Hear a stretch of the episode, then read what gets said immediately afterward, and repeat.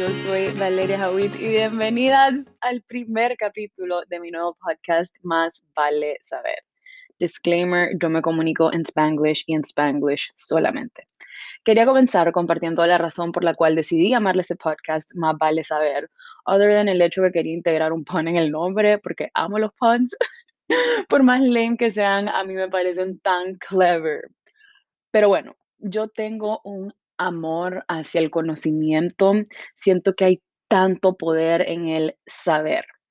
Siempre he amado leer desde que soy chiquita y ahorita que lo pienso, no solo leer, sino que incentivar a la gente a mi alrededor a experimentar lo que yo experimenté. Esto pasa full cuando vemos una película que nos encantó y queremos que alguien que queremos ve esa película y nos emocionamos porque vean esa película, o si es una película vieja que tal vez alguien más nunca ha visto, eh, y estás como que, ¿cómo nunca he visto esa película? Y querés que esa persona vea la película, como que esa misma emoción a mí me pasa y siempre me ha pasado con los libros.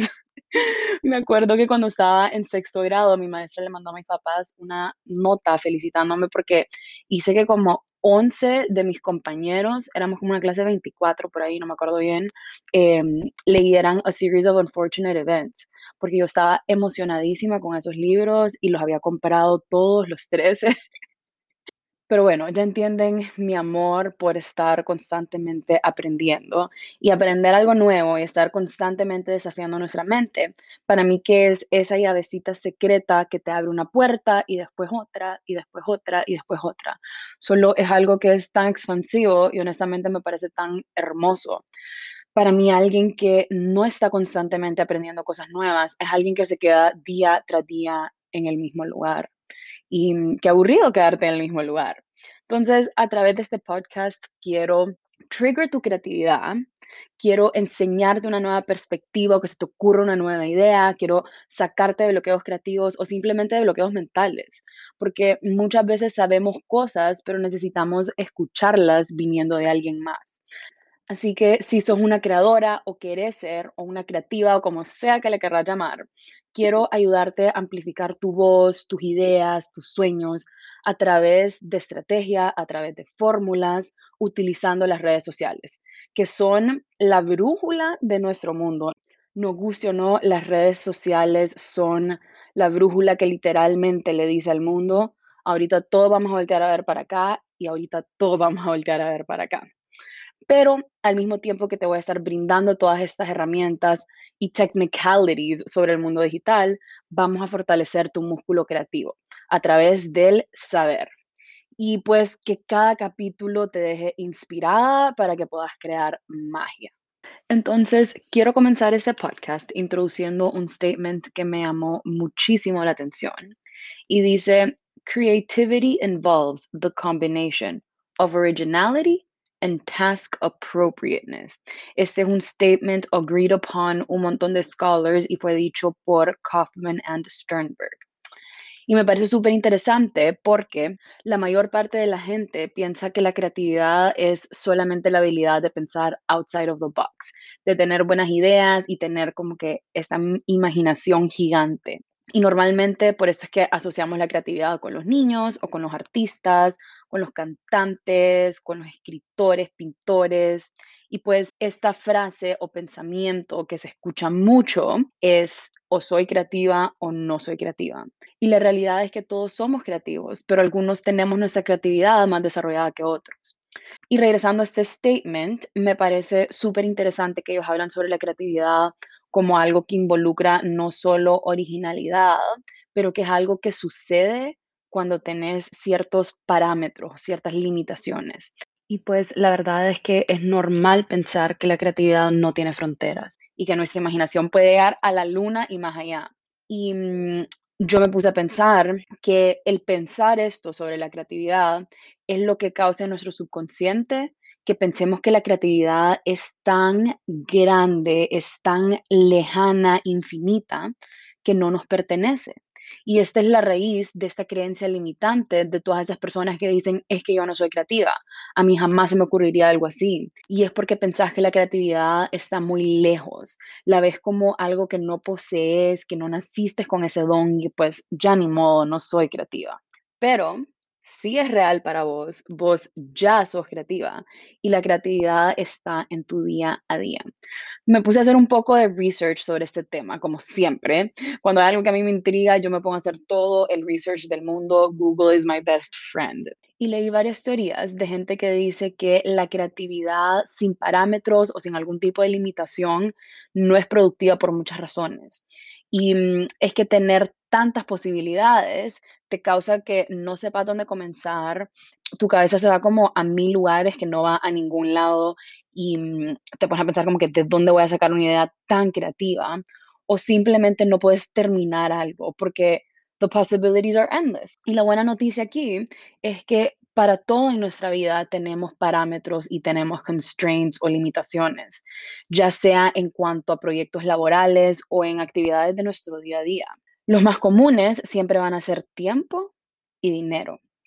Entonces, cuando te frustre pensar que tenés como muchas limitaciones, confía que estás better off con todos estos constraints que sin ellos. Entonces, les voy a compartir esa historia para darles un ejemplo de un constraint que todos tenemos, que es el tiempo. Pero por favor, no se tomen esa historia como un ejemplo académico, solo como un ejemplo creativo. Pero bueno, imagínense que tienen que entregar un essay y también se mueren por salir con sus amigas. Cuando yo estaba en Boston estudiando, eso me pasó una vez, tenía que entregar un essay a las 12 y también teníamos que llegar al club antes de las 12. Entonces nos fuimos como mucho más temprano con mis amigas y literalmente me fui a meter a la oficina del club porque obviamente la party girl que era yo era alera de todos los managers, de todo el mundo. Entonces me fui a terminar mi essay a la oficina del club y después ya cuando lo terminé y lo submití y lo entregué, ya salí a party con mis amigas.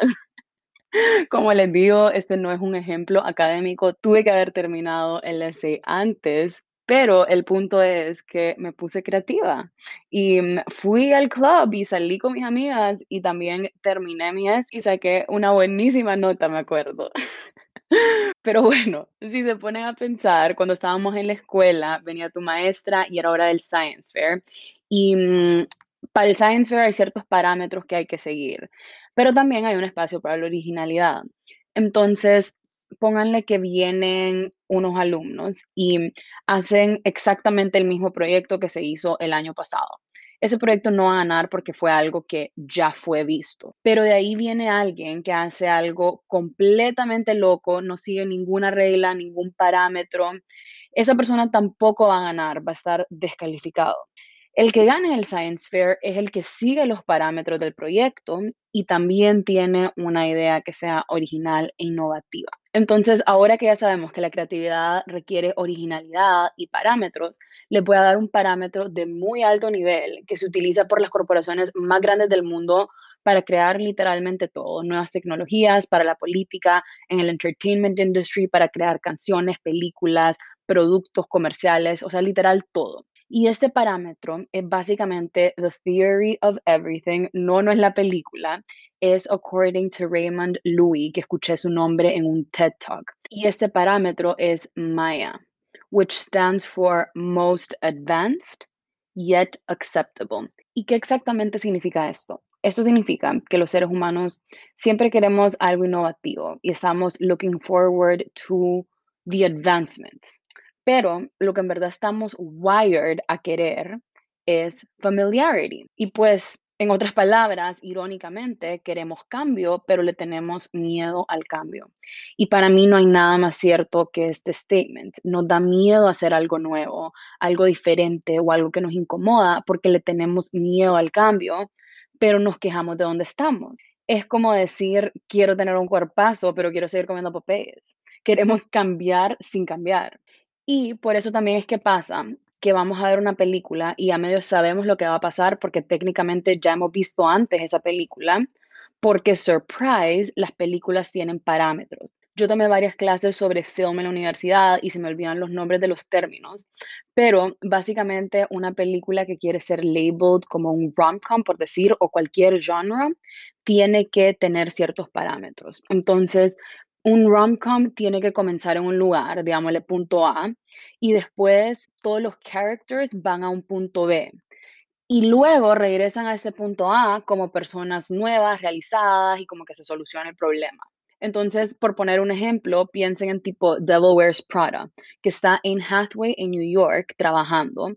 Este es como el punto A y luego se van a París, creo que fue, ¿no? ya no me acuerdo. Pero aquí es donde se desenvuelve el problema y después ella regresa a New York y ya aprendió su lección. Otro ejemplo es como en The Proposal. Tenemos a Sandra Bullock primero en la ciudad donde trabajan y después se van a Alaska a conocer a la familia de Andy, creo que se llamaba.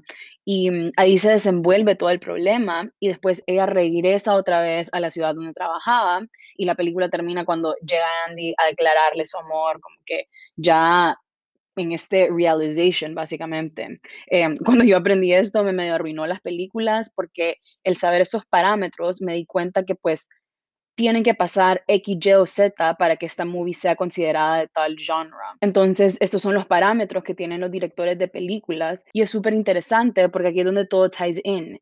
Y un director tiene que aplicar su creatividad dentro de los parámetros de qué hace un rom-com un rom-com o un thriller un thriller.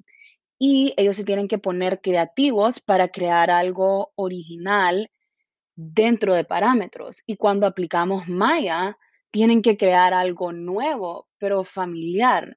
Entonces, la pregunta está en cómo crear algo nuevo, algo que sea una sorpresa y que al mismo tiempo sea familiar algo que ya tenemos, algo que ya hemos visto.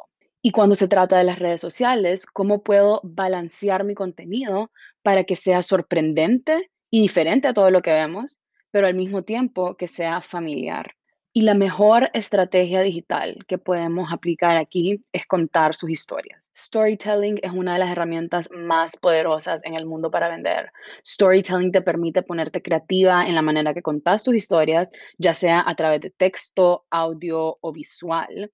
Y en storytelling está muy presente esta estrategia de negocios de muy alto nivel, Maya. Algo nuevo, yet familiar. Entonces voy a expandirme un poco más en esto. El hecho que contés una historia o una experiencia que viviste te permite crear familiaridad con las personas que te están escuchando a través de, uno, tu lenguaje, dos, tu vocabulario. Si usas palabras que tu cliente ideal también usa, eso los va a hacer sentirse más cómodos. Tres, si resuenan con lo que estás contando. Tal vez les ha pasado lo mismo o algo similar, o tal vez estás contando que tu historia pasó en tal lugar y la persona que te está escuchando ha ido a este lugar, em, o si estás contando una historia de algo que a vos siempre te dice tu mamá y pues la mamá de la persona que te está escuchando también le dice lo mismo, no sé lo que sea, pero aquí están resonando y se sienten más en confianza. Y luego tenemos el factor sorpresa. ¿Por qué decidiste contar esta historia? Tu final o tu perspectiva tiene que ser diferente y tiene que ser algo que probablemente tu cliente ideal no ha escuchado antes porque quieres sorprender con tu historia. Y esto ya es un hitazo para vos.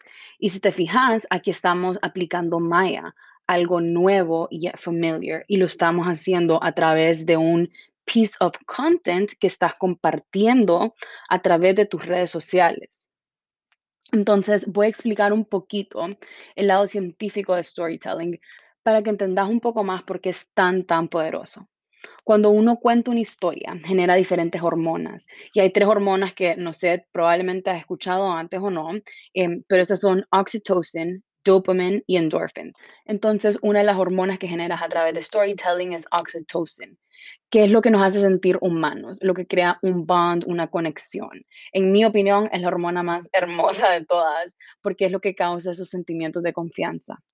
Otra hormona que también es importante generar a través de storytelling es dopamina. Con esta hormona creas focus y la memoria mejora. Y cuando creas dopamina es que causas que tu listener o tu viewer se acuerde de vos. Y eso es lo que le llaman el top of mind de tu cliente ideal. Por eso es que dicen de que cuando vos estás generando contenido de valor, cuando estás creando algo que le va a ayudar a tu cliente ideal, le generas dopamina, lo cual genera que le mejore su memoria y hay un mejor chance que se acuerde de vos. Entonces, cuando esa persona piensa en tu industria, vos te le vas a venir a tu top of mind.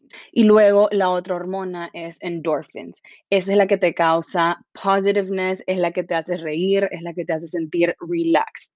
Entonces, si ponen todos estos sentimientos juntos, focused, bond, positiveness, relaxed, estos son los sentimientos que queremos que nuestro cliente ideal sienta hacia nosotros. Y esto se logra a través de storytelling. Y quiero aprovechar aquí para contarte de mi programa de seis semanas que si me siguen en Instagram ya saben que se llama el Gym para Social CEOs y viene un módulo súper poderoso con herramientas para desarrollar tu músculo de storytelling y que te puedas convertir en una storyteller profesional. Saber qué historia contar, cuándo contarla para lograr lo que quieres lograr, ya sea una venta, etc. Entonces, si estás interesada, la primera edición de este programa va a ser en mayo de este año y la lista de espera está abierta, las inscripciones abren en mayo 11 y van a haber cupos limitados. Es un programa súper profundo de cómo crear tu marca personal en redes y cómo convertirte de una creadora insegura a una creadora impactante. Quiero wrap it up dejándote con esto. Utiliza parámetros y limitaciones a tu ventaja. A pesar que no te gusten las reglas, a tu creatividad sí le gustan.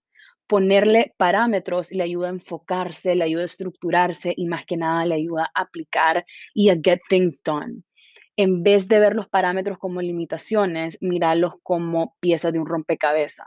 Tenés que hacer que tus ideas fit in dentro de estos parámetros. Entonces, cuando se trata de las redes sociales, hay muchos parámetros técnicos y chiquititos que son buenos saber, como por ejemplo el hecho de postear carousels y reels por ahorita en Instagram, they perform mejor. Ese puede ser un parámetro, lo cual es como un formato. Otro parámetro es tu nicho, a quién le estás hablando. Y otro es el tema en específico que quieres transmitir. Entonces, teniendo todos estos parámetros estructurados, es más fácil venir y aplicar tu creatividad. Entonces, venís y decís, ok, ¿qué voy a hacer? Si tengo que hacer un reel sobre este tema y estoy targeting a esta persona, ¿cómo vas a aplicar tu creatividad aquí? Hoy les dejé un parámetro de muy alto nivel que es Maya y les repito para que se les quede, most advanced yet acceptable. Y les compartí una de las herramientas con las que pueden lograr Maya y esa herramienta es storytelling.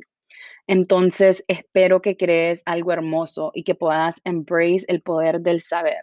Espero que este episodio te ayude a crear con creatividad y con estrategia para que tu voz suene un poquito más fuerte y la escuchen un poquito más de personas. Espero que te haya gustado este primer capítulo de Más Vale Saber. Compartilo en tus stories si me estás escuchando y te llame. Escríbeme tu opinión. Siempre estoy disponible por DM en Instagram o si no me puedes escribir a mi correo valeria at itsvaleriahawit.com. Las quiero muchísimo a todas. Gracias por escucharme y hasta la próxima.